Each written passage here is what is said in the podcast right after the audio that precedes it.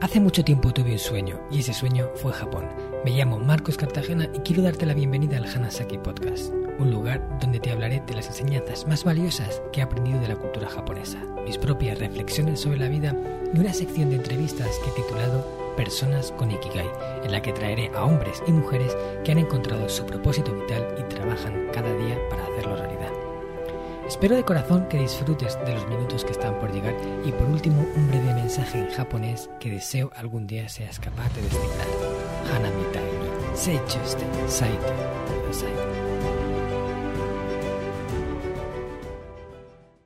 Hola a todos mis apreciados oyentes del Hanasaki Podcast Creciendo con Japón. Para este episodio de Personas con Ikigai he invitado a alguien que no solo tiene mucho que aportar, sino que además para mí es un gran amigo con el que he tenido la fortuna de compartir muchas vivencias enriquecedoras. Hoy hablamos con Fabián González. Es ingeniero administrativo y MBA, fundador de la Escuela de Expertos y Emprendedores. También es el autor de los libros Tu marca profesional y La marca del emprendedor. Está especializado en marca personal y durante mucho tiempo ha sido una de las cabezas pensantes del Instituto Pensamiento Positivo de Sergio Fernández, a través del cual nos conocimos. Para mí, Fabián es una de esas personas que inspira confianza desde el primer momento. De alguna forma sabes que todo lo hace desde su mejor intención y que pone el 100% que lleva dentro en ello. Una de las cualidades que más valoro de él es lo bien que se organiza. en una clase que nos impartió mientras yo cursaba el máster de emprendedores del IPP, nos dejó a todos alucinados con la claridad mental con la que gestionaba su tiempo, sus proyectos, su vida en general. Me pareció alucinante.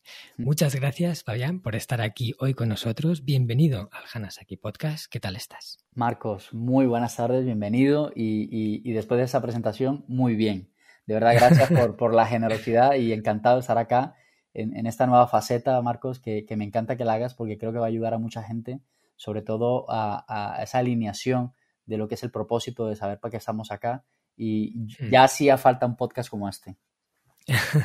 la verdad que llevaba bastante tiempo pensando en hacerlo. Es una idea de estas, porque como yo soy un consumidor acérrimo de podcast, decía, ¿y si creara mi propio canal? ¿no? Pero lo ves como lejano, lo ves como difícil hasta que, dices, venga, va, ¿y si lo hago? Y ya te metes en materia y ya todo se allana. bueno, pues ya está, ha llegado el momento. Ha llegado el momento y con muchas ganas de hacerte esta entrevista porque, eh, bueno, vamos a hablar de muchas cosas, sobre todo de aquello que tú mejor conoces, que es la marca personal. Vamos a intentar aportar valor a todos nuestros oyentes, pero antes eh, me gusta empezar con la parte del Ikigai, porque de alguna forma este podcast, es, este, digamos, entrevistas, esta sección de personas con Ikigai, está pensada para que otras, la gente que nos escuche pueda inspirarse en historias de gente que ha encontrado su Ikigai y que lo está haciendo realidad y que mm. es posible, o sea, que no es una utopía y, vamos a demostrarlo eh, episodio tras episodio. ¿vale? Así que háblanos un poquito de tu Ikigai, cuál es, cómo lo encontraste, cómo ha sido tu proceso hasta llegar al punto que estás ahora. Genial, Marcos. Pues mira, yo creo que una de las cosas eh, que, está como que adentrándose mucho en la, en la, mente de las personas y en el corazón es esa idea del por qué estamos acá, ¿no? ¿Cuál es nuestra razón para vivir? ¿Cuál es el propósito de vida? Y para mí, eh, en el tiempo en que me lo encontré, digamos que no fue una cosa que yo estuviera buscando, de hecho apareció por accidente y fue en, mi último trabajo que hice por cuenta ajena, donde eh, aburrido de lo que estaba haciendo, un día se presentó la oportunidad de dar una formación a mis compañeros y, en ese momento fue cuando me di cuenta que era lo que quería, lo que me gustaba y lo que realmente me daba una razón para vivir, como una motivación. Y era enseñar. Y en ese tiempo me acuerdo que los temas eh, no tenían nada que ver con lo que enseño ahora, era comercio internacional, logística internacional de carga, pero no era tanto el tema, porque eso también es importante para muchas personas que lo sepan. El propósito no está tanto relacionado con el tema de lo que hagas, sino lo que te mueve dentro, ¿no? Esa vocación por querer servir a otras personas, en mi caso, pues por querer enseñar, porque pues dentro de mí siempre he sentido como que hay un maestro dentro. Así que eh, sea que se haga a través de un libro, sea que se haga a través de una charla, sea que se haga a través de este podcast, sea que se haga a través de un vídeo, al final siempre lo que hay detrás es el, e, ese sentimiento de enseñar. Y, ya el instrumento pues cambiará y ya el tema cambiará y mañana estaremos hablando, no sé, de otros temas, pero ahora es como que ese sentimiento de, de aportar basada en la experiencia personal y, creo que para mí es así, ha sido como el momento de, punto de encuentro en el que yo dije, esto es lo que a mí realmente me gusta. Entonces eh, se consiguió así, por accidente, y, y en un momento de mi vida que no estaba como muy pleno, sino más bien con una vida muy plana. Sí, qué bueno. Pues eh, la verdad me encanta, me encanta que estés en tu esencia. Eh, yo de verdad sí, cuando recibí tu clase, porque tú has sido mi profesor en un momento dado, y, te vi eh, vibrando, ¿no? Te vi mm, disfrutando de estar ahí transmitiéndonos aquellos conocimientos que tenías. En ese momento no hablabas de marca personal, hablabas de gestión de proyectos, que también creo que es un tema que manejas muy bien. Sí, sí, me encanta también. Y, bueno, creo que en las evaluaciones de los alumnos te pusimos todos prácticamente un 10, ¿no? que tienes unas notazas y eso, eso se consigue eh, porque la persona que lo hace en ese momento le brillan los ojos. Yo lo lo digo así, cuando cuando alguien está en su Ikigai, en su esencia, y está ejecutándolo, en ese momento tiene un brillo especial. Y todo cambia. No, lo notas que es, es diferente. Tú te sientes así cuando estás en, una clase. Total. Y yo creo que es este sentimiento también de, que al final se irradia pero se recibe, ¿no? Porque de alguna manera es como un efecto de retroalimentación, como que tú lo das y al final como que recibes más. Y, para mí es verdad que este tipo de, de experiencias con las personas son las que me motivan cada día a seguir, a levantarme, a mirar a ver cómo podemos trabajar, qué cosas nuevas podemos aprender, qué cosas podemos hacer. Y como dices tú, pues en estas clases del máster que disfrutamos un montón, yo las sigo haciendo todavía. Y, lo cierto es que, bueno, al final, eh, cuando uno se acostumbra a darlo todo, pues al final el resultado viene dado, porque siempre las valoraciones son buenas, las personas quedan muy contentas y bueno, tengo el orgullo de ser uno de los profes con, con, con calificación más alta imagínate que estamos hablando de 1.200 estudiantes que han pasado por ahí y mantenerse siempre en un promedio de 9,5 hacia arriba es, bastante alto. Es, complicado, pero vamos, ya te digo que, lo hacías de sobra bien, tenías la clase bien preparada, te gustaba el tema. Sí, sí. Eh, además, tú que eres muy organizado, pues lo ibas poniendo con un orden lógico adecuado, o sea que fue fácil aprender todo gracias a ti. Pues muchas gracias, yo encantado. Muchas gracias. Bueno, y el tema que, eh, que manejas principalmente es la marca personal, ¿no? Esa es como tu especialidad. Pero antes de meternos en, la materia y de empezar a sacar ahí, extraer, eh, a mí me, gustó mucho tu historia, tu historia personal. Eh, cómo llegaste a España, cómo, cómo, has conseguido llegar hasta donde estás. Estás en un punto, pues yo creo que bastante bueno. Tienes la posibilidad de vivir de tu Ikigai. Has colaborado con gente importante en España, has, sido conferenciante. Yo creo que has, en tu carrera has llegado lejos y todavía te queda mucho camino por recorrer, ¿vale? Pero ¿cómo mm. empezó aquello? Porque todo eso no era así antes, ¿no? Al principio. Mm, claramente, no, claramente. Eh, bueno, pues eh, mucha gente de pronto no lo sabe. Cuando, cuando yo hablo, aquí me escuchan colombiano y cuando me escuchan colombiano me escucha español, ¿vale? Y lo cierto es que yo soy colombiano de la ciudad de Santa Marta y en el año 2010 tomé la decisión de irme de mi país porque estaba aburrido con el trabajo que hacía, estaba literalmente quemado y cuando llegué a Londres, que fue la primera parte donde llegué, pues tuve una experiencia, eh, digamos, de, de, formación, de aprender inglés, de hacer un MBA, que ahí fue donde cursé el MBA, porque mi objetivo en ese tiempo, Marcos, era, eh, digamos, darle a mi CV un poco más de, presentación, pulirla más, mm. hacerla, hacerla, ponerle más caché, ¿no? Con un título profesional en el exterior, con inglés. Y lo cierto es que me mm. encontré con que eh, yo no quería volver a ese trabajo, yo no quería volver a trabajar para nadie. Y fue ahí cuando por primera vez, en el año 2012, decidí que quería irme por mi cuenta y hacerme emprendedor. Fue así como mm. montamos una empresa con mi esposa allí en Londres. O sea, imagínate, mm. no hablamos casi en inglés y estábamos ya montando empresa. Pero el tema es que fue una experiencia súper bonita porque eso motivó a, mi primer libro, que fue el libro eh, Tu marca profesional. Y, y, la razón de ese libro, la razón de donde salió eso, fue realmente, la, o sea, la anécdota es que mi esposa hizo su trabajo de grado en la universidad basado en el tema de la marca personal y el profesor de turno, el que era su tutor, le dijo que ese tema no era un tema realmente interesante para las personas porque era un tema más enfocado para políticos, deportistas, gente de la farándula y que no era un tema realmente para profesionales o para gente que estuviera estudiando carreras normales. Pues fíjate, vaya Y a mí me dio tanta, tanto coraje y tanta rabia y tanta, oye, pero ¿cómo se le ocurre decir eso? Que se volvió una motivación para mí eh, el libro para demostrarle a ese señor lo equivocado que estaba. Fíjate de dónde vienen las cosas. Entonces, mm. como me di cuenta que en el proceso de aprendizaje, mucho de lo que estaba pasando en mi vida profesional era un reflejo de lo que se hace cuando uno crea una marca, pues prácticamente fue como, oye, yo, yo entré más profundizado en el tema y decía, pero esto es lo que me está pasando a mí. reinvención profesional, especialización, encontrarte algo que realmente te haga vibrar. Entonces, todo ese tipo de situaciones, pues al final me llevaron a sacar ese libro y a partir de ahí, del año 2012, que fue cuando lo escribí, pues ocho años ya han pasado desde que empezamos a trabajar en ese tema. Entonces, fíjate que al final la historia personal creo que juega un papel muy importante en el por qué nosotros nos dedicamos a lo que nos, a lo que nos dedicamos, por qué hacemos lo que hacemos. Y en este caso, pues, esta fue, este fue como el punto de, la palanca de, que movió y, encendió todo, digámoslo así. Hmm, qué bueno. Vale, pues eh, me parece genial, me parece una historia muy inspiradora y, creo que, que nuestros oyentes pueden tomar nota de ahí para por si acaso ven alguna cosa en común eh, y, pensaban que no podían salir adelante, porque además cuando estuviste en, Londres tuviste también una época difícil, ¿no? Porque el tema del dinero, eh, trabajando de, lo que podías, todo ahí, lo pasaste, ¿no? Sí, es que yo creo que esa experiencia, o sea, al final, mira, yo por ejemplo ahora que estábamos, estábamos pensando mi esposo y yo volver a Londres ocho, ocho años después, bueno, nosotros nos vinimos en el 2014, ¿vale? Pero estamos pensando ahora volver a hacer como un viaje así tipo eh, de remembrar ¿no? aquellos momentos, porque fueron situaciones complicadas. Cuando no hablas inglés, pues tener inglés en Inglaterra no es una ventaja, no tenerlo es una gran desventaja. Y para nosotros eh, simplemente era un tema de que tenías trabajos de muy poca monta, trabajos muy mal remunerados, trabajando en restaurantes, en cafeterías, haciendo trabajos de vender cerveza en, bares, en restaurantes. Y eso ya era un buen trabajo, eso ya se podía considerar que estaba bien.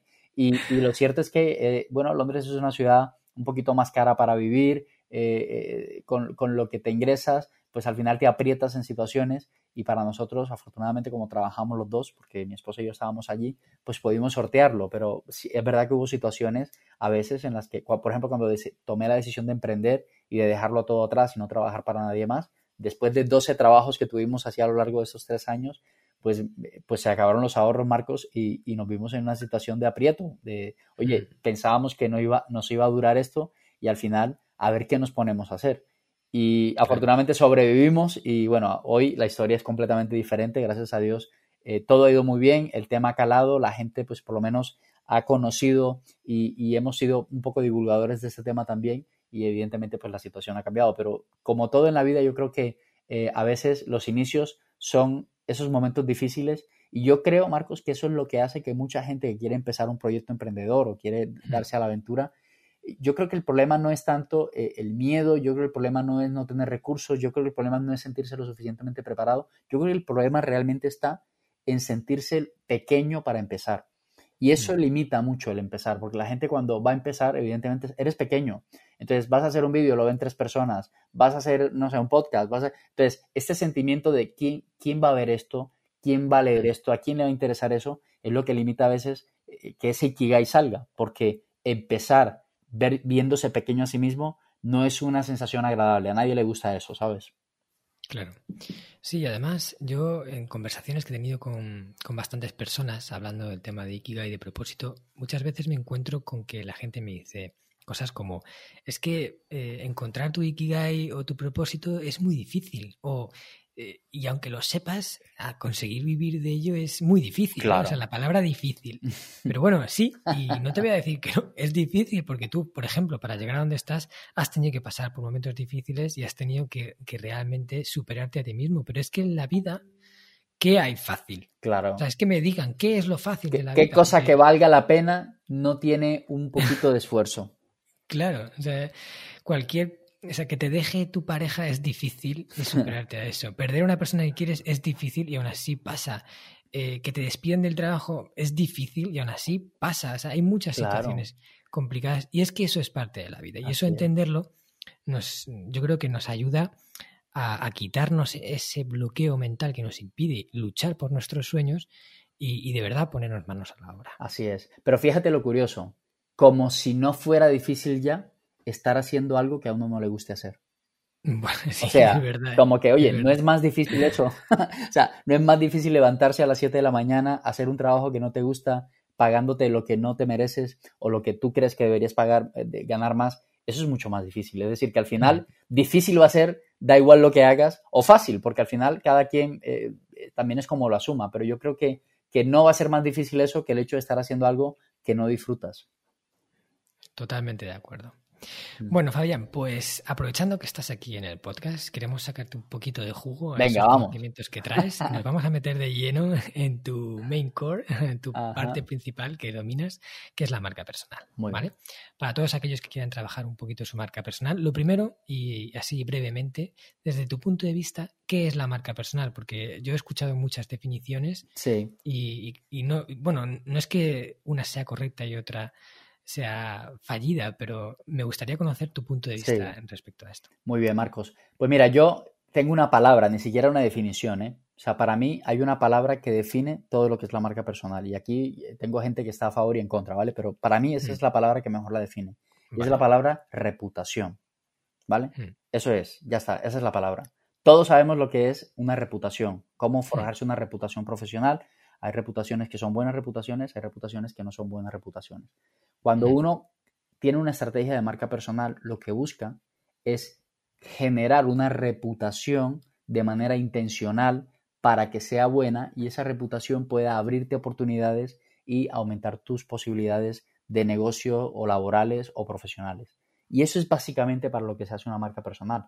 Como lo haces para un producto, para una marca eh, física de cualquier empresa, lo que se busca es darle un factor diferencial, que la gente lo vea, lo identifique, sepa que, que transmite ese producto y que la gente Mm. finalmente se fíe de ellos, confíe. Mm. Entonces, uno que hace, o sea, la palabra para mí que lo resume todo es reputación. El que tiene una Mm. buena reputación tiene posibilidades de tener buenas, eh, buenas oportunidades. El que tiene una mala reputación o no la tiene, pues le cuesta un poquito más. Entonces, para eso se crea una marca personal. Sí, la verdad que tiene todo el sentido. La reputación es lo que vas haciendo a lo largo de tu vida y que queda ahí como un registro. Y Efectivamente. lo que la gente sabe de ti, al final, esa es la imagen que tienen de ti. Efectivamente. Vale, ha quedado claro. Y entonces, yo te voy a preguntar, Dime. ¿cuáles son los puntos clave que tenemos que llevar a cabo, que tenemos que trabajar si queremos disponer de una buena marca personal? Genial. Pues mira, aquí te agradezco que me hagas esa pregunta, Marcos, porque después de ocho años, yo de ir y venir, de leer, de escribir, de entrevistar a los más cracks en este tema, eh, que todos casi son amigos míos, casi todos, Hmm. eh, de, de conocer sus puntos de vista, de leer sus libros, incluso de tener conversaciones en restaurantes, en bares acerca de todo este tema, yo he llegado a una conclusión y es la siguiente. Básicamente uno necesita, o sea, hay como tres fases, ¿no? Que, que, que, que conlleva el ejercicio de una marca personal. La primera fase es la de crear, es decir, el momento en que tú defines qué es eso que tú quieres hacer. La segunda tiene que ver con el posicionamiento, es decir, cómo doy a conocer esto ahora para que la gente sepa lo que, lo que he decidido hacer. Y por último, cómo lo monetizo. ¿vale? ¿Cómo, te- cómo termino convirtiendo esto, esta habilidad, este reconocimiento que tengo ahora en dinero. ¿Cómo vivo de ello prácticamente? Entonces, Mm. si yo soy capaz de llevar ese proceso en ese orden, de crear, posicionar y monetizar, pues podríamos decir que una persona se está creando una reputación o una marca personal consistente, confiable, eh, eh, una marca que sea realmente segura, ¿vale? Entonces, Hmm. este proceso, evidentemente, digamos, requiere, cada, cada, si quieres ahora más adelante hablamos de ello, pero básicamente cualquier persona que en su cabeza está la idea de, que- de- de hacerse una marca personal, tiene que pensar en esto. ¿Cómo la creo? ¿Cómo la posiciono? Y luego, ¿cómo la monetizo? Y te digo una cosa, mucha- muchas de las personas que, que, bueno, que yo vengo y conociendo y hablando de ese tema, se han quedado en la parte de posicionamiento, es decir, muy bien crear, muy bien posicionar, como si por sí sola la marca generara dinero. Y aquí es donde está el fallo, porque yo no sé si es que no se atreven a hablar de ello, yo no sé si es que da pudor hablar de dinero, pero desde mi punto de vista, si una marca no se puede monetizar, es decir, no puede impactar para convertirse en dinero, pues se queda coja, le falta algo. Y aquí es donde está esta tercera parte que te digo que es fundamental para que una persona realmente pueda decir que tiene una marca consolidada y potente. Vale, genial. Y una pregunta. eh, ¿Tener una buena marca personal solo está pensado para la gente que quiera emprender o tener su propio proyecto? ¿O también sería buena idea tener una marca personal para alguien que incluso quiera buscar un trabajo? Muy bien. Pues mira, la marca personal, eh, como, como la palabra lo dice, ¿no? Es personal. Es decir, cada persona debería tener una estrategia de marca personal. Y te digo una cosa, y es que, aunque la gente no lo sepa, Marcos, ya tienen una estrategia. Es decir, no, no hacer nada es una estrategia. O sea, no tener, no tener, eh, no sé, tu, tu visibilidad, la forma, o sea, todo el mundo ya tiene una marca personal, todo el mundo ya tiene una reputación forjada, todo el mundo ya tiene algo de lo que se dice de él y, el tema es que mucha gente ni siquiera lo sabe. Entonces, esa ya es su estrategia. El que decide no hacer nada, ha decidido no hacer nada y bueno, pues esa estrategia le dará sus resultados y sus frutos para que no le llamen, para que no confíen en él, para que no le paguen lo suficiente, para que no consiga clientes, para que no se genere un buen entorno eh, alrededor de él. Y esa es una estrategia. Yo siempre opto. genial estrategia. yo siempre opto por tener una estrategia más intencional. Hay una estrategia que es la accidental, es decir, yo tengo una marca, no porque haya hecho algo, sino porque he ido dando tumbos y al final, por accidente, la gente ya tiene una idea de lo que yo soy y lo que valgo como persona y como profesional, y esa te puede haber salido bien o no. O la otra es ser más intencional, es decir, vale, voy a empezar a generar este tipo de, de valores, de actitudes, de atributos para que la gente se haga una idea de mí del valor que yo realmente tengo. Y esa es la estrategia que yo propongo, que seamos intencionales. Así que todo el mundo, todo el mundo, y, ahora más, mira, yo, yo antes decía, si ya la marca personal era un tema importante, que vengo hablando de eso desde el 2012, ahora, este año, Marcos, es que es imprescindible. O sea, ya no es una opción el hecho de que alguien diga, ah, voy a ver si me hago mi marca personal. ¿Sabes? Ya antes eso era una, eh, mira, antes era un lujo, ahora es un lujo que no te puedes permitir. Claro. Es como lo de saber inglés, ¿no? Antes era un extra y ahora es un básico. Efectivamente. Si sabes inglés, estás ahí como atrás. Exactamente. Pues tal cual, tal cual. Mm. Claro. Yo, yo es que hay gente que dice, no, es que yo no necesito desarrollar mi marca porque yo trabajo para una empresa. Pero es que al final, si tú tienes una buena marca, es posible que consigas un mejor trabajo del que ya tienes. O mantengas el que tienes, ¿eh? O mantengas el que también. Porque mucha gente, o sea, piensa hoy toda esa situación que, se está viendo en muchas empresas, las empresas al final van a necesitar quedarse con el mejor recurso que tengan.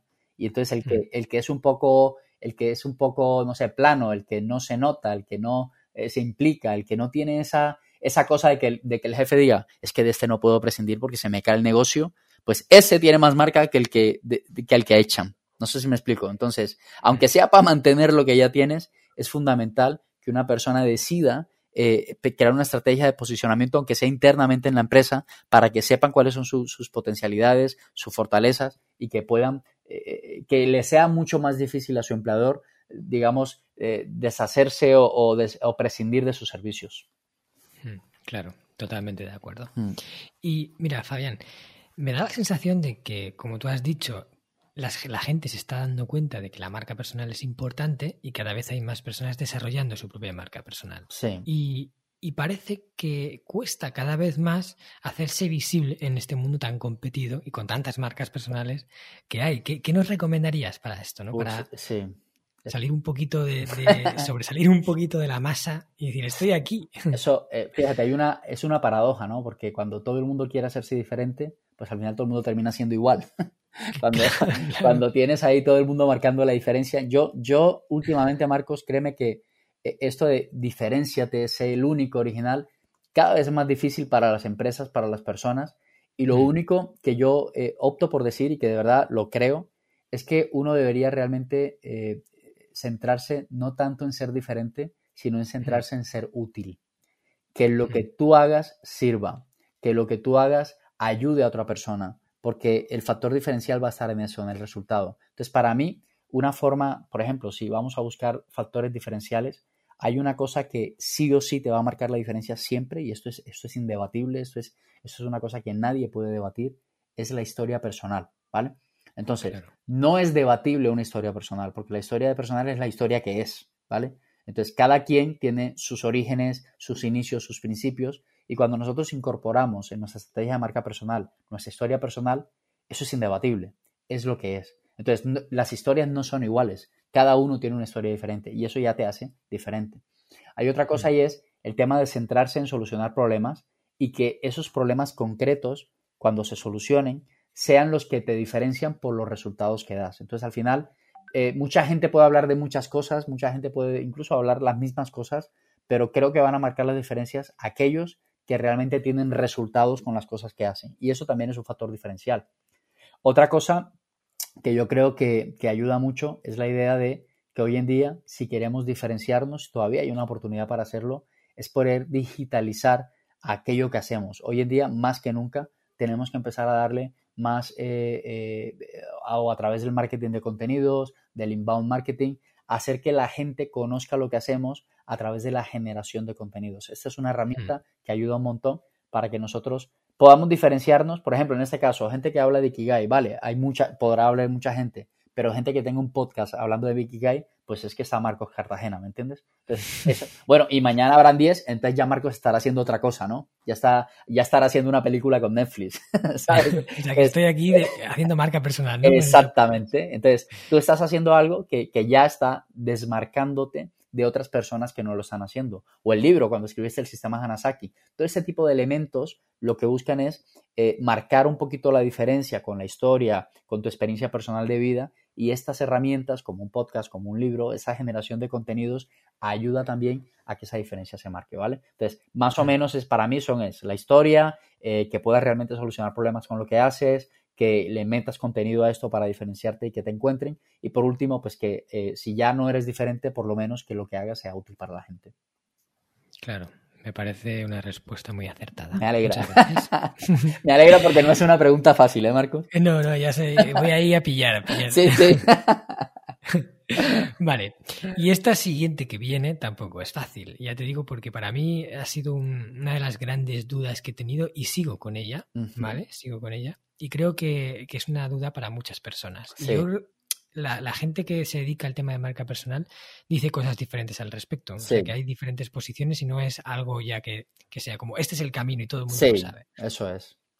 Y la pregunta es: ¿es mejor usar el nombre personal o el nombre del proyecto? Madre Quiero decir, si tú quieres lanzar, imagínate en mi caso, yo tengo el sistema Hanasaki, por un lado, y también soy Marcos Cartagena. Entonces, si hago mi web, ¿qué hago? ¿El sistema hanasaki.com o hago marcoscartagena.com? Mm, bueno, yo en mi caso he optado por Marcos Cartagena, ¿vale? Pero, pero imagino que hay mucha gente con esta duda de, que va a montar un proyecto personal incluso, o sea, que no es una empresa y que tiene la idea de un nombre y, ese nombre, ¿qué hace con él? ¿Lo convierte en la insignia o él es la insignia y el nombre va como por detrás? A ver, dinos qué piensas. Mira, Marcos, si tuviéramos que coger un top, top de, preguntas frecuentes en marca personal, yo creo que esta sería la número uno, porque a la gente siempre le genera, y, no creas, eh, yo creo que eh, todos los que empezamos en este camino nos hacemos la misma pregunta. Yo te voy a contar qué he aprendido con mi experiencia personal, qué he visto en otras personas y cuál ha sido mi conclusión, ¿vale? Mira, yo creo que ambas estrategias son, eh, son exitosas, pueden funcionar las dos de manera indistinta. O sea, puede funcionar el tema de coger un nombre, o puede funcionar el nombre de pila, o puede funcionar el, tema de coger un nombre eh, de una empresa o de un producto o de un, servicio, ¿vale? Lo importante, eh, eh, lo importante no es eso, es decir, yo creo que lo importante está en que las cosas se puedan de, alguna manera enlazar entre ellas. Por ejemplo, si Marcos Cartagena eh, no fuera Marcos Cartagena, es decir, saca algo porque simplemente no quiere ser la persona que está detrás y eso tiene éxito, al final, de manera indefectible, lo que va a pasar es que la gente va a saber que es Marcos Cartagena, ¿vale? Entonces, lo que yo siempre recomiendo, y esto es lo que, esta es mi recomendación personal y lo que yo creo que mejor funciona, es que siempre, ante la duda, empezar primero con el nombre de pila. Y por una sencilla razón, porque el nombre de pila hay una posibilidad casi del 98%, o sea, habrá un porcentaje que no, que tú vas a morir con ese nombre. Es decir, ese nombre no cambia. Eso va a ser igual hasta que te mueras, salvo alguna persona que se cambie, no sé, el nombre, el sexo o lo que sea. Pero normalmente lo normal es que uno tenga ese nombre hasta para siempre. Las empresas, los nombres de proyectos, productos, servicios, cambian constantemente, ¿vale? Se adaptan constantemente, están renovándose constantemente. Por lo tanto, eh, yo siempre trato de poner todo ese capital intelectual digamos, en, la, en el paraguas del nombre de pila y relacionarlo con las marcas que vayan saliendo. De tal manera que si el día de mañana eh, la persona decide cambiar o dar un salto, pues su reputación va consigo, porque acuérdate que esto todo va de reputación, Marcos. Entonces, no es la reputación del nuevo proyecto, del nuevo producto, es la reputación de Marcos que ahora saca un nuevo producto, un nuevo proyecto y la gente, porque confía en él, va y lo consume o lo compra o lo que sea porque confía en él, ¿vale? Entonces, esta es la forma para mí más, más prudente, más certera, más ordenada para empezar a trabajar la marca personal. Empieza en tu persona, trabaja, relaciona las cosas que haces contigo, luego empiezas a lanzar proyectos y que la gente cuando vea esos proyectos lo relacione contigo. Y si ese proyecto es exitoso, lo que va a pasar es que tu marca personal va a ayudar a esa marca eh, corporativa y la marca corporativa va a ayudar a esa marca personal. Y entonces ambas van a crecer. O sea, tú ves, por ejemplo, Sara o Inditex, pero no dejas de pensar en Amancio Ortega. Tú ves, por ejemplo, Facebook, no dejas de pensar en Mark Zuckerberg. O sea, al final, eh, Jeff Bezos, Amazon, al final e, es muy difícil disociar la empresa de la persona. Y si mañana Jeff Bezos se le diera por abrir otro tipo de negocio, pues la gente se fía de él porque, porque hizo de Amazon el proyecto que es. ¿Se entiende? Entonces, trabaja primero la persona, luego trabaja la empresa. Pero si trabajas la empresa, líncala con tu nombre, enlázala con lo que tú haces como persona. Hmm, Para mí, esta es la forma más adecuada de hacerlo. Yo un poco opté por, por montar mi web con marcoscartagena.com, un poco por lo que comentas, porque el nombre es algo que va a estar ahí siempre. Y yo seré siempre Marcos Cartagena. Y el sistema Hanasaki, hombre, estará ahí siempre también, pero si tengo que centrar toda mi fuerza en, en algo, centrarlo en, algo que sé que estará de por vida. hasta que yo dure, bueno, por lo menos. Y espero que sean 100 años. Así es. Mira, y te, digo más. Yo, yo me acuerdo cuando empecé con todos los, los vídeos en Londres, me acuerdo, yo tenía una empresa que se llama G&G Coaching, G&G Coaching, ¿vale? Ese era el nombre de la empresa. Y, y, yo todos los vídeos, todo el mensaje, el canal, el nombre de la empresa, todo lo hice con este nombre. Pero cuando llegué a España, la gente no entendía, no sabía leer el G&G Coaching. Sonaba como G y G o, si le ponías el and de la I, ¿no? And, sonaba Gant Coaching. Ni siquiera sonaba. Entonces era como muy difícil y yo dije, mierda, me, me, me, me he equivocado. La lío, la lío. O sea, y todos los logos, todos los vídeos tenían esa, esa marca de agua que no se puede quitar ya con el antiguo nombre GNG Coaching. Entonces ah, yo aprendí la lección y dije, bueno, siempre va a ser Fabián, mañana, no sé, ya lo taguearé con un nombre diferente, lo cambiaré, pero lo cierto es que ahora yo ya no puedo cambiar eso. Entonces, se perdió mucho, mucha producción de contenido, muchas cosas, porque se quedaron con un nombre que, ya no existe, ¿vale? Entonces, por eso recomiendo que, que sea el nombre primero. Vale, pues estamos ahí en la línea. Sí. vale. Y el tema de la marca personal también va un poco de comunicar a otras personas eh, aquello que haces, quién eres, tu historia.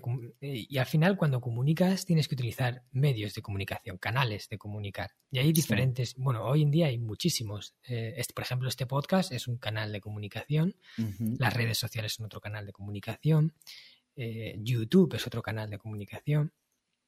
¿Y cómo elegimos eso? Porque, mm. claro, lo, creo que una cosa que pasa hoy en día es que las personas se intentan meter en todo y en desarrollar su perfil de LinkedIn, eh, una buena cuenta en Instagram, hacerse youtubers, ah, también podcasters, eh, y, acaban saturados del contenido, acaban totalmente hipotecados por, por querer, eh, pues eso, construir esa marca. Y al final hay que elegir, hay que saber elegir y hay que elegir sabiamente. ¿Cómo hacemos eso?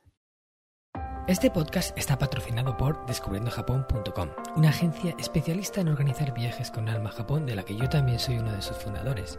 Hemos nacido para dar servicio a todos aquellos que quieran descubrir el país de una forma diferente, con la que poder conectar con su esencia y volver de allí con la sensación de haberlo conocido de verdad viajes con grupos de tamaño reducido, visitas a lugares fuera de las clásicas rutas turísticas y acompañado por uno de los guías del equipo de Descubriendo Japón, un amante de la cultura japonesa que habla el idioma y que te lo mostrará más como un amigo que como un guía a la vieja usanza. Yo soy uno de ellos. ¿A qué esperas para hacer realidad tu sueño? Visítanos en descubriendojapón.com. Eso es. Y eso sin decir que todo ese trabajo podría no traducirse en dinero, ¿eh, Marcos? Claro. que puedes estar ahí hipotecado trabajando y no estar viendo resultados económicos, ¿vale? Entonces, yo, yo qué sugiero, o para mí que es como lo primero, ¿vale? Yo creo que eh, aquí ya estamos hablando de posicionamiento, ¿vale? O sea, lo primero era escoger el tema, que, que, que, que te tocara a ti, que fuera una cosa que estuviera relacionada con tu pasión, con tu ikigai, con tu propósito, pero luego lo que viene es el posicionamiento y el posicionamiento es darle visibilidad a aquello que haces. Entonces, se hace a través de todos esos canales que has mencionado, pero yo creo que lo primero que una persona debería plantearse siempre es trabajar una web o un blog, ¿vale? ¿Por qué razón? Sencillamente porque esa es tu casa digital. Hay una, hay un autor aquí en España, me, da mucha risa porque siempre habla con mucho humor, se llama Alfonso Alcántara, y él dice que, que una persona que no tiene una web es un sin techo digital. Y lo cierto es que tiene mucha razón porque cuando la gente te busca en Google y quiere encontrarte, pues lo primero que debería salir de esa persona es su propia web, su propio blog. Y aunque no esté muy currado, aunque no sea muy trabajado, tú deberías tener un sitio con tu dominio.com para que la gente pueda encontrarte. Entonces, la primera cosa que yo recomiendo siempre es tener un blog, una web con una foto chula, algo que refleje aquello a lo que te dedicas y que la gente pueda darse una idea de leer esa información que tú, que tú mismo has puesto, porque aquí es donde venimos lo de intencional. ¿Te acuerdas que hablamos de intencional? Aquí es cuando tú defines qué es lo que la gente quiera que veas de ti. Que sea real, evidentemente, pero tú estás siendo intencional porque eso es lo que la gente lo que tú quieres que la gente vea. Y ese, y ese blog debería estar conectado ahora sí con las redes por las que tú transmites un mensaje. Entonces, yo sugiero siempre que las redes estén relacionadas con la actividad que la gente se dedica. Hay gente, por ejemplo, que es muy buena, por ejemplo, haciendo infografías o haciendo arte o haciendo cosas de, cocina o moda. Entonces hay, hay, redes como, por ejemplo, Instagram, como Pinterest, que incluso las, se usa hoy por hoy también Pinterest. A mí me suena como a, como a los años 80, ¿no? Pero, pero todavía Pinterest es una red ¿eh? que funciona y que para estas artistas que se dedican a este tipo de cosas es una red que viene muy bien. Eh, yo, yo recomiendo en general pues digamos que hay, hay como tres redes que, sí o sí creo que las personas deberían, deberían tener. Primero, si eres un profesional, deberías tener tu perfil maquetado, bien, bien, bien relleno, bien organizado en LinkedIn, eso es lo primero, mm. con una foto que se vea bien. Eh, de hecho, la foto no, tiene que ser un emoticón, no tiene que ser un, o sea, tiene que ser algo real, una foto donde, donde refleje quién eres tú. Eh, Facebook, que aunque todo el mundo habla de que ya, ya es la red social de los, de los viejos, ¿no? Ya, ya la gente casi no usa. Lo cierto es que es una red eh, interesante. Hay que estar en Facebook en todo, caso, porque es una red que está linkada con Instagram, que Instagram ahora ha tenido mucho furor. La gente está creciendo mucho en Instagram, pero todas estas redes, Marcos, no pueden convertirse en la casa de una persona por la sencilla razón que tú no tienes control sobre eso. Mañana Instagram, Facebook cambia las condiciones, entonces te has quedado sin negocio, te has quedado sin marca. Entonces, lo que queremos es que haya una, una casa matriz que se llama blog o web, donde tú produces información y lo conectas con las otras redes. Pero además, recomiendo una cosa y hago, hago un énfasis, y es que en la medida de lo posible trata de buscar redes que te permitan eh, eh, tener la posibilidad de, patrocinar para tener más alcance, es decir, de que puedas pagar publicidad, ¿vale?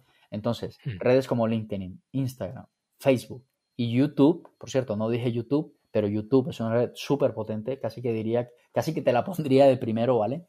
Pues que sé que a mucha gente ese tema del vídeo como que no le, no le mola mucho, pero es lo que mejor posiciona, ¿vale? Los vídeos son, es la herramienta de contenido que mejor posiciona. Entonces, buscar redes que permitan hacer publicidad.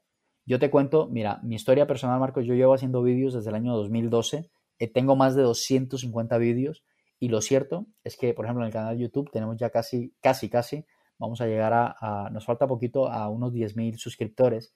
Y todo eso, Marcos, ha sido en siete años y, podría sonar mucho o poco, pero a mí personalmente me sabe un poquito a poco. ¿Por qué? Porque yo todo lo he hecho orgánico. Entonces, yo nunca he hecho publicidad. En Facebook tampoco he hecho publicidad. En Instagram no he hecho publicidad. Entonces, yo lo que he aprendido con mi experiencia es que estas herramientas que antes eran un complemento al trabajo que uno hacía como experto en algún tema, ahora es una necesidad de que puedas invertir dinero en publicidad para tener mayor alcance. Y esa es otra forma de diferenciarse. ¿Qué quiero decir con esto?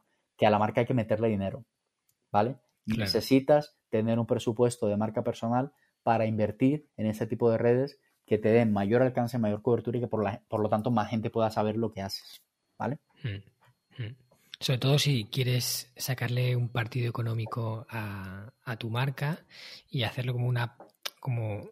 Yo creo que esto está más enfocado a la gente que, ha construido algo alrededor de esa marca y, quiere llevarlo a más personas, ¿no? Porque si es una persona que se ha construido su marca, pues para que la gente que le busque sepa quién es y qué es lo que hace y todo eso, pues a lo mejor meterse en publicidad, eh, Facebook Ads y todo eso no tiene mucho sentido. Pero si tú vas a construir un proyecto que quieres monetizar alrededor de esa marca, eh, estos son como palancas que te, te pueden catapultar para arriba. Te, te, ahorra, te ahorra, vas, lento, o sea, vas lento. Yo, de hecho, mira, incluso no vamos más allá. LinkedIn tiene la opción del LinkedIn Premium que tienes que pagar para que puedas conseguir mejores oportunidades laborales, puedas comunicarte directamente con el empleador, mm, puedas saber cómo está la competencia. Entonces, fíjate que incluso hasta para buscar un empleo viene mm. muchísimo mejor la idea de pagar para tener mejores posibilidades y saber cómo plantear mejor tu, oferta. Así que fíjate que hasta para eso, o sea, no necesariamente tiene que ser un proyecto emprendedor, una persona que busca empleo y que tiene una herramienta como LinkedIn Premium, por ejemplo, en este caso,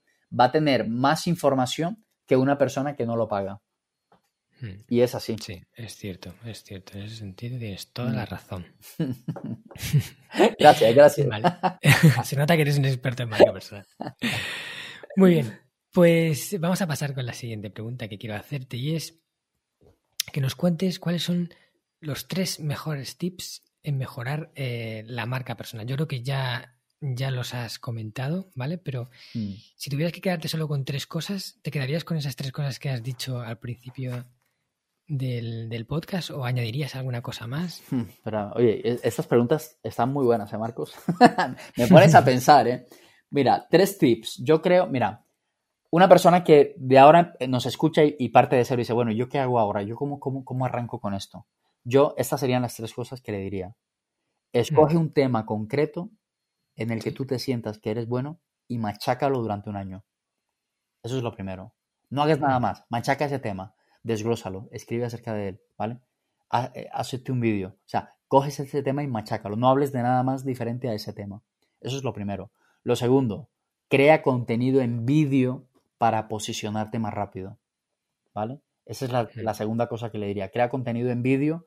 Eh, eso evidentemente implica que tienes que aprender a comunicar o ponerte enfrente de una cámara para hacer un vídeo, pero eso te va a posicionar mucho más rápido. Entonces, ese tema machácalo con los vídeos. Y, lo tercero, que puedas tener una oferta para mí, que es como, es como, como una cajita donde tú puedes ofrecer tres tipos de servicios o productos en tres categorías, barato, medio y caro, ¿vale? Donde la gente pueda tener la opción de poder comprar algo. Porque aquí volvemos a lo, a lo que te hablaba anteriormente de nada sirve que crees un contenido, que tengas información, si al final no tienes nada que vender. Entonces, mm. lo importante es que después de todo este reconocimiento, esta buena reputación que nos estamos forjando, podamos vivir de ello, porque al final es lo que queremos con una marca personal y que puedas monetizar. Y no hay otra forma de monetizar sino que creando productos o servicios que la gente pueda comprar. Entonces, deberías tener en tu cabeza una idea de decir, vale, tengo una opción que es una cosa fácil que la gente puede comprar por 20 euros, por decir algo, Luego hay un producto intermedio que puede costar, no sé, 300, 500 euros y tengo lo más premium que está entre 1.000 y 3.000 euros, por decir algo. Entonces, este tipo de cosas son las que nos permiten a nosotros jugar con una oferta de servicios para poder monetizar nuestra marca personal. Y esas son las tres cosas que yo diría, así a grandes rasgos, eh, que una persona que, no sabe nada diría, bueno, cojo un tema, lo machaco, creo vídeos y me invento tres productos para poder ofrecer. Vale, no tiene mala pinta. vale. Y bueno, hoy en día eh, hay bastantes personas que se dedican a, enseñar sobre marca personal, ¿no? A transmitir ese conocimiento cada vez más, porque como es un, tema muy demandado y, hay un montón de gente que está pensando en cómo puede construir su marca personal, pues también hay otras personas que están ofreciendo la posibilidad de, formarles en ese sentido. Mm. Y de verdad ya se escuchan mm, las mismas cosas de unos y de otros. Sí. Eh, constantemente. Bueno, tú que estás metido en ese tema, estarás, mm, digamos, muy metido en que, bueno, esto ya está muy visto, esto ya está muy visto. Hay, yo entiendo que tú estás en constante formación, aprendiendo constantemente de este tema. ¿Hay tres cosas o alguna cosa que nos puedas decir que, tú consideres que ya no, que no está tan vanida, que es así como algo más novedoso, algo así un poquito más sí, Marcos, mira, rompedor. Haces una observación muy interesante. Yo, de hecho, yo me acuerdo cuando empezamos con el tema de la marca en 2012, éramos 10 pelagatos los que habíamos hablando de este tema con los libros, o sea, todos somos amigos, nos conocemos. En Latinoamérica era un tema del que poco se hablaba. Y digamos que yo me considero de corazón como uno de los de la marca de la vieja escuela, ¿no? Yo soy, o sea, yo soy el joven de la vieja escuela, digámoslo así. Y, lo cierto es que eh, esta filosofía, es decir, que, que, al final era una filosofía, tenía como unos principios, unos valores. Me acuerdo que incluso en esa época hablábamos de dictar eh, cuáles eran los, qué era marca, qué no era marca, porque empezaron a hablar mucho tema de marca y, había gente que estaba hablando cosas que no tenían que ver nada con la marca personal, ¿vale? Entonces, una manera de protegerlo, me acuerdo, hicimos un evento que se hace cada año, que es el Personal Branding Lab Day, como para rescatar lo que realmente es la marca personal y diferenciar de lo que no es. Entonces, Hmm. ¿de qué se habla? Hablemos primero de lo que se habla mucho. Se habla de que hay que especializarse en el nicho, eso lo decimos todos. Se habla de que hay que encontrar el propósito y enfocarte en algo que te gusta, eso lo decimos todos. Se habla de que hay que tener seguidores eh, en redes y ser visible, eso lo decimos todos. Se habla de que hay que Eso. aportar valor, eso lo decimos todos. bien. Eso sí. Eh, se habla también de que tienes que tener muchísimos seguidores en redes sociales y, y aquí, por ejemplo, esto es una de las cosas que eso no es marca personal, por ejemplo. Eso no es marca personal. Mm. O sea, no es, no tiene más marca una persona que tiene más seguidores en Instagram que el que no los tiene. De hecho, si tú miras, por ejemplo, eh, uno de los pioneros de la marca personal en España, que ha escrito más de siete libros en el tema, pues casi que ni, ni cuenta en Instagram tiene. Entonces, Mm. eh, ¿qué pasa? Que la gente ha puesto mucho el foco en las redes sociales pensando que por el número de seguidores, pues entonces ya tienes una marca personal. Y eso no es verdad. Entonces, fíjate que al final, eh, en esta mezcla de verdades, cuando metes una mentira, se asume como si fuera una verdad. Entonces, no funciona así. Entonces, ¿qué te diría yo nuevo que ya no se haya dicho? ¿Vale? Y, y yo creo Vale. que lo que te voy a decir ahora es lo que mucha gente no dice porque no gusta, porque es una cosa que genera pereza, ¿vale? Pero es la verdad y es como funciona. Mira, una marca personal, Marcos, es cuestión de método, o sea, lo primero. O sea, no se puede crear una marca personal si tú no tienes un método para crearla, ¿vale? Eso es lo primero. Claro, todo lo que suena a método, todo lo que suena a proceso, estructura, pues da pereza, porque tienes que saber que hay que tener un plan, que hay que tener un plan de contenidos, que hay que tener un enfoque, que hay que tener una filosofía, una psicología detrás de todo esto. Y eso no te lo dice nadie. ¿Por qué? Porque da pereza. Porque, porque es mucho más guay hacer una historia en Instagram y subirla, ¿sabes? Pero si tú haces eso sin, sin ninguna estructura por detrás, pues es muy difícil que ese posicionamiento se pueda dar. También, ¿qué no se dice? Que es cuestión de tiempo, Marcos, como todo en la vida. O sea, eh, eh, crear una marca personal eh, no se hace de una semana a otra. Se requiere tiempo, se requiere paciencia, se requiere entender muy bien si lo que tú haces está ayudando a alguien. Y ese tiempo, pues podría ser un año, dos, tres. Andrés Pérez Ortega, que es nuestro padre en el tema de la marca personal aquí en España, pues que lleva más de Mm. 10 años haciendo esto y todas las semanas publica en su blog nuevas cosas, a veces dice cosas, luego re- rebobina y dice, oye, mira, he aprendido esta nueva cosa. Al final está en un proceso de reinvención y es cuestión de tiempo. Por lo tanto, a- todas estas recetas que nos venden de, no, cómprate los seguidores en Instagram y entonces te subes y así tienes una marca personal, eso, eso, eso no es marca personal, por ejemplo. Entonces, Claro. ese tipo de cosas eh, no las dicen. ¿Por qué? Porque no gustan. Porque si a ti te dicen que tienes que tener un método y además tienes que dedicarle tiempo, pues nadie quiere eso. Sí, eso no gusta. No, es como Gusta que- que te diga, mira, No, no. en 24 horas haciendo dos pasos simples. Crea tu ¡pam! marca tu personal. marca, ¿sabes? Es Y como, dices, no, ah, pues no, nada. No, mijo, eso no es así. Eso, o sea, una persona seria no te va a decir eso. Y lo último, Claro. que, que lo, lo mencionamos ahora, eh, que- ha sido ya más una experiencia con la que yo me he tenido que topar, es que eh, la marca requiere invertir dinero, Marcos. Yo siempre he sido eh, un, un divulgador de que muchas de las cosas que hacemos para crear una marca personal se hacen gratis, ¿vale? O sea, uno hace un podcast y es gratis, uno, uno hace un vídeo y es gratis, uno crea las redes sociales gratis, uno hace el blog, o vale muy poquito, ¿no? Un dominio, 5 euros. Pero lo cierto, lo cierto de todo, Marcos, es que cuando hace 10 años esto no lo hacía nadie, eso marcaba la diferencia. Estaba bien, no había que invertir mucho dinero. Pero hoy, si tú no inviertes en publicidad, es decir, en que más personas conozcan tus contenidos, tus posts, aquello que haces, pues sencillamente, eh, pues si no lo haces tú, lo va a hacer otra persona y eso va a lastrar en tu credibilidad.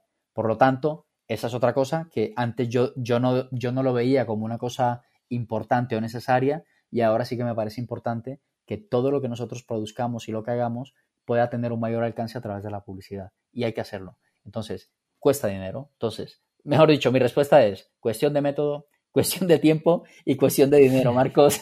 lo que nadie quiere escuchar, alguien tiene que decirlo y te lo digo porque es así como se construye esto. Sí. Bueno, pues nos has dicho las verdades, ¿no? Esas verdades incómodas que, que no se quiere escuchar, pero que es necesario escuchar para poder saber lo que hay y, cu- y cuando te metes en esto, si no estás dispuesto por lo menos a entrar un poquito en cada una de esas tres eh, áreas que has comentado, es posible que te quedes en el camino o que tu marca personal no llegue a desarrollarse como podría, ¿no? Así es. Yo, de hecho, también estoy eh, ahora entrando en la parte de, meterle dinero, porque también he sido muy de hacer tráfico orgánico, de, conseguirlo todo sin, pues eso, sin tener que pagar publicidad. Pero bueno, te das cuenta de que hay un límite, de que el tráfico orgánico tiene un límite, de que además las redes también se encargan de, acotarte. Por ejemplo, Facebook eh, antes era una fiesta, publicabas algo, lo veía todo, el, mundo, y ahora se lo muestra a cuatro gatos. Exactamente, Marco. Y si dado en el punto. Y, además es que eso ha, sido, ha ido cambiando, van acotando el algoritmo. Ahora Instagram está más o menos bien, pero también lo irán acotando para que si tú quieres llegar tengas que pagar. Así de simple. Lamentablemente es así, pero bueno, también ellos hacen un trabajo, es un medio de comunicación que tú utilizas gratis, o sea que puedes utilizar su plataforma sin pagar y luego pues hay momentos en los que toca apretar y, si no estás dispuesto a eso es posible que, te quedes por el camino. Efectivamente. Yo también lo veo. Yo, esa es mi conclusión, ¿eh? después de muchos años, lo orgánico está muy bien, pero, pero llegó el momento, este año justo, para mí Marcos ha sido el año como de inflexión en ese sentido. decir, oye, tanto tiempo produciendo, tanto tiempo generando contenidos, está bien, no me voy a quejar, pero esto es insuficiente. Esto no, esto, mm. esto, o sea, el, valor que se aporta aquí todavía, todavía no se conoce. Y yo mm. creo que esa es la forma en la que nosotros, yo por lo menos he cambiado el chip en ese sentido. He dicho, bueno, yo siempre he hablado del orgánico, pero es verdad que si la gente no conoce tú lo que tú haces, pues al final es como si no lo hicieras. Claro, es como si no existieras. Mm. Vale, pues muchísimas gracias, Fabián.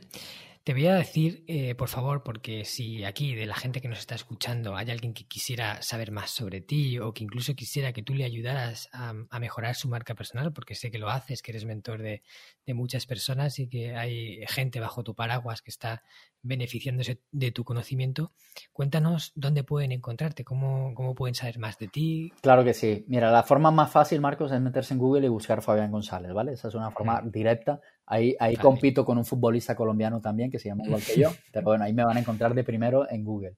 Eh, hay una forma que es eh, Fabián González H, que es .com, que es mi blog, ¿vale? Y bueno, pues evidentemente ya está conectado a todas las redes sociales. Eso es una forma fácil de encontrarme. Para todas las personas que ingresen ahí, nosotros estamos ofreciendo un, un entrenamiento online gratuito de, de lo que es el, la creación, el posicionamiento y la monetización de una marca personal para todas las personas que se metan ahí. Es un regalo que damos a todo el que ingresa. Qué bueno. Y eh, bueno, pues eh, Instagram es arroba Fabián González H, YouTube Fabián González, Twitter Fabián González H. O sea, al final todo es Fabián González H. Y lo de la H, pues básicamente eh, en mi caso es por ese factor diferencial, porque hay muchos Fabián González y la H, pues para mí era la forma de ponerle esa diferencia. De darle el toque. Efectivamente. ser un Fabián González más. Eso es. Genial. Aunque bueno, el posicionamiento ahora está tan bueno que si buscas solo Fabián González, pues eh, me encuentras de primero. El primero. Has conseguido sobresalir entre todos los Fabianes González. Sí, y créeme que no ha estado fácil porque hay un gimnasta, hay un deportista, o sea, toda la gente que está en el mundo de la farándula, del deporte, del teatro, siempre por un tema de, contenido que se genera alrededor de, esa persona, siempre va a estar posicionado primero. Porque, aunque ellos no hagan nada, ¿eh? Porque los medios de comunicación, la televisión, la radio, la prensa, eh, al final generan contenido de esta persona y eso es lo que hace que él se posicione eh, eh, primero, ¿vale?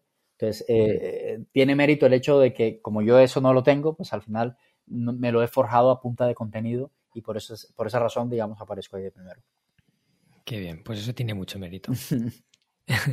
vale, pues mira, vamos a terminar con, con, lo que yo llamo el cuestionario Crecemos Juntos. Ok. ¿Vale? Es una serie de preguntas rápidas, así en plan flash, que nos van a dar un poco una idea de ti como persona y sobre todo de, aquello que te ayuda a ti más a crecer en diferentes ámbitos. Vale. Te lo voy a hacer, lo contesta, intentas contestar en, una palabra o en pocas palabras y así vamos rápido por las preguntas, ¿ok? Ok. ¿Estás listo? Vale, preparado. Muy bien. Venga, pues dinos, ¿cuál es el libro de desarrollo personal que más te ha aportado? Uy, por favor. Eh, los siete hábitos de la gente altamente efectiva. Hmm, ese es muy bueno. Siguiente pregunta. ¿Cuál es la película que más te ha inspirado? Oh my God. Solo una. una o dos o tres, pero Mira, a, mí, a mí en general, todas las películas que son biopic, es decir, que narran la historia de alguien que estaba en la miseria y de repente surge, son las que me gustan. Hmm. Pero, por ejemplo. Forrest Gump es una película que a mí me inspira un montón. Eh, Jerry Maguire, por ejemplo, es una película que a mí me inspira un montón. Mm. Eh, en búsqueda de la felicidad, la de Will Smith, también me inspira un montón. es Esas buena. tres películas para mí son como top, ¿no? Me inspiran un montón. Genial. Mm, Sí, coincido. Bien. Siguiente pregunta. ¿Cuál es el hábito que más beneficios te proporciona y que aplicas en tu vida casi de forma diaria o habitualmente? Eh, a ver, mm, levantarme temprano, Marcos, y seguir mi agenda a rajatabla. Mm. Eso es lo que más me funciona. Si me levanto temprano y sigo mi agenda, mi día ha sido un éxito. Vale, genial. Mm. ¿Cuál es el aforismo que, según tu opinión, contiene la enseñanza más valiosa? Esa frase de, que, se, que se escuchan ¿no? tan, tan potentes. ¿Tienes alguna de, de cabecera que dirías? Mira, hay una que a mí personalmente, de hecho le llaman la regla de oro, ¿no? Y esta la, esta la, la dijo Jesús. Decía, trata a los demás como te gustaría ser tratado. Y para mí, yo la llevo conmigo siempre en mis relaciones personales o interpersonales. eh, es como que siempre voy a tratar a las personas como a mí me gustaría que me tratasen. Y, para, y, y por nada, no por nada creo yo que se llama la regla de oro, ¿no? Sí, es, es una muy buena regla que seguir. Genial. Dime, ¿cuál es el lugar del mundo que más paz te proporciona o en el lugar donde te has sentido más en paz? Mira, aquí te, aquí te tengo que hacer una cuña, Marcos. Mm. El sitio donde yo he estado en mayor paz, tú, tú me presentaste ese lugar cuando fuimos a Japón, en Kioto. O sea, Ostras. para mí, eh, recuerdo un día en, un- en uno de esos templos estar allí. O sea, no he sentido mayor sensación de paz que en ese lugar y, y fue gracias a ti, la verdad, de haber compartido ese momento tan bonito y tan especial cuando estuvimos en Japón con, con- con tu empresa. Y creo que, o sea, si recuerdo, o sea, de hecho veo, me lo preguntas y como que lo primero que se me vino a la cabeza fue el templo, ¿sabes? El templo de Shoren, lo Sí, recuerdo bien. entonces eh, yo diría que como lugar, Kioto. De hecho, de hecho, me acuerdo de un lugar, Marco, no, no recuerdo cómo se llama, que estuvimos que era como un jardín en el que nos sentamos a tomar un té y nos quedamos un rato ahí mirando solo el jardín que se mezclaba con unas montañas que estaban a lo lejos. Que, Ah, que- sí. O sea, no me En la acuerdo. casa de, Muri- de Muran. Ah, madre mía, o sea, para mí ese momento es un momento memorable.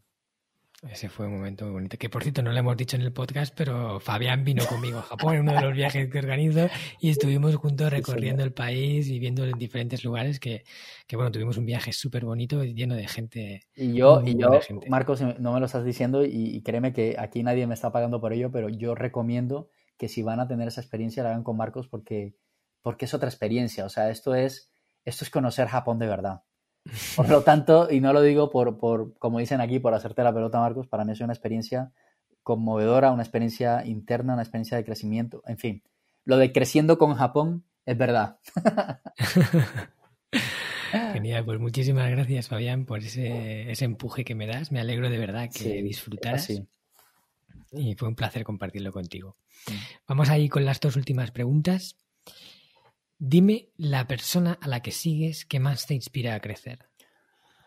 Mira, yo, yo desde hace cuatro años sigo, eh, son, son, son dos youtubers, pero en realidad son personas que se dedican a otras cosas. Uno es, uno es, se llama Joel Osten. Este es un, este es un predicador evangélico eh, que tiene una iglesia casi de 100.000 personas, pero su mensaje es un mensaje, eh, digamos, evangelizador muy motivador. O sea, Mm. todo, no sé, recomiendo a la gente que le eche un vistazo porque, porque son charlas de 20 minutos, muy precisas, muy concretas y que tienen enseñanzas de fondo muy interesantes, incluso para gente que no es creyente ni cristiana ni nada. O sea, que es una persona muy motivadora.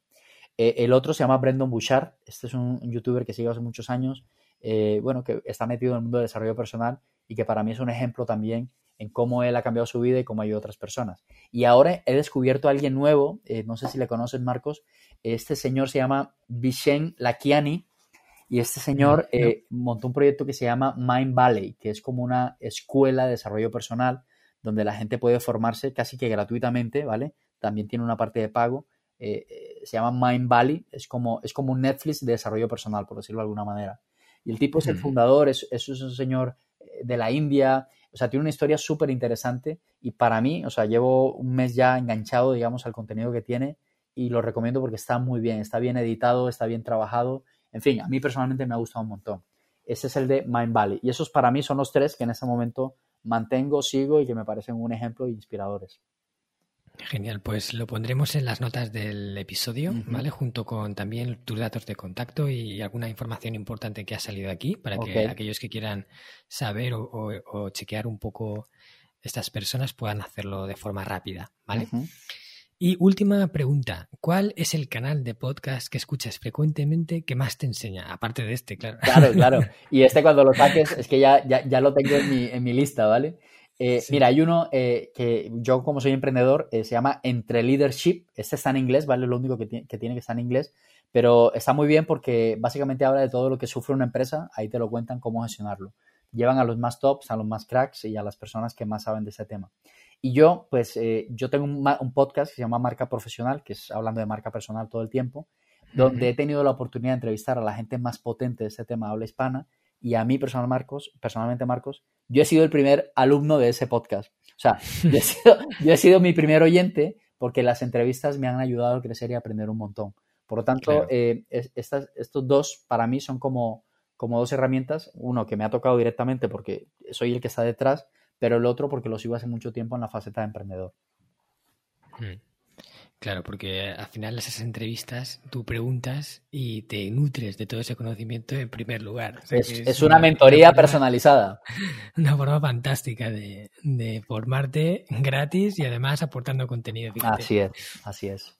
Yo estoy haciendo ahora lo mismo contigo, o sea que muchas de las preguntas que te he hecho son. Esto es lo que yo quiero saber, Fabián. Pues oye, muchísimas gracias por estar aquí con nosotros. De verdad, ha sido un placer entrevistarte. Eh, todo lo que nos has contado, yo creo que, hay mucho valor en este podcast. Y espero que guste y que la gente lo comparta, que, que todo el mundo que quiera saber un poquito más de marca personal pueda contactar contigo y que a raíz de aquí surjan muchas cosas bonitas. Así es. Pues Marco, nada, a ti muchas gracias, de verdad. Te deseo muchísimos éxitos. Seguro que va a ser, así como ha sido el sistema Hanasaki. Creo que este podcast también va a ayudar a cambiar muchas vidas y para mí ha sido un verdadero privilegio que me tuvieras en cuenta para la entrevista. Así que muchas gracias a ti. Es mutuo, es mutuo. Bueno, un saludo fuerte y nos vemos la semana que viene. Chao, chao. ¿Qué tal? ¿Te ha gustado el contenido de hoy? Si es así, te estaría súper agradecido si pudieras ponerme una reseña positiva en Apple Podcasts, Evox o la plataforma que utilices de forma habitual. Esto me va a ayudar a hacer llegar a más personas un contenido que realmente creo que es valioso. También te recuerdo que todos los oyentes del podcast tenéis la posibilidad de descargar de forma gratuita el primer capítulo del libro, del cual soy autor, El Sistema Hanasaki, los nueve pilares de Japón para una vida centenaria con sentido, y además un pequeño ebook complementario que he escrito y titulado Los 27 superalimentos de la dieta japonesa donde hablo de aquellos alimentos que según se cree ayuda a los japoneses más longevos a vivir hasta los 100 años. Puedes descargar estos dos obsequios en marcoscartagena.com barra regalo. Nos vemos en el próximo podcast y como dirían en japonés, mata kondo, soremade o genki.